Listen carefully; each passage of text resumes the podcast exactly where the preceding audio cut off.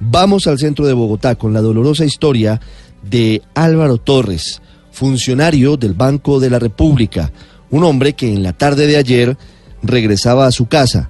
Lo hacía por la avenida Circunvalar, que es la que recorre los cerros orientales de la ciudad.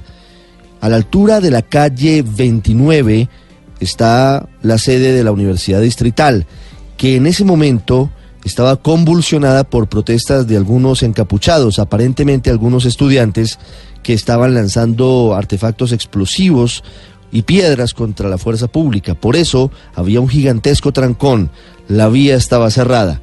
Este hombre, Álvaro Torres, decide desviarse, pero tomó una decisión fatal. Bajó al barrio La Perseverancia, un barrio histórico y tradicional de obreros que lamentablemente se ha convertido en escenario de bandas criminales una de esas bandas le quitó la vida por quitarle su carro. Eduard Porras con la dolorosa historia. Ricardo, muy buenos días, buenos días para todos los oyentes de Blue Radio. Hay luto en el Banco de la República por el crimen de uno de sus empleados, Álvaro Torres, quien según la investigación llevaría más de 28 años con esta importante empresa tenía 51 años y ayer fue víctima de los criminales mientras se encontraba en un trancón, un taco provocado por los cierres de la ciclovía nocturna, como también por los disturbios que se presentaron en horas de la tarde en la Universidad Distrital.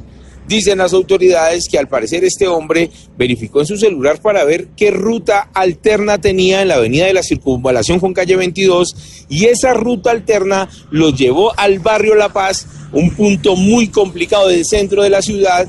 Se dice que por lo menos 10 criminales que estaban haciendo de las suyas lo encerraron.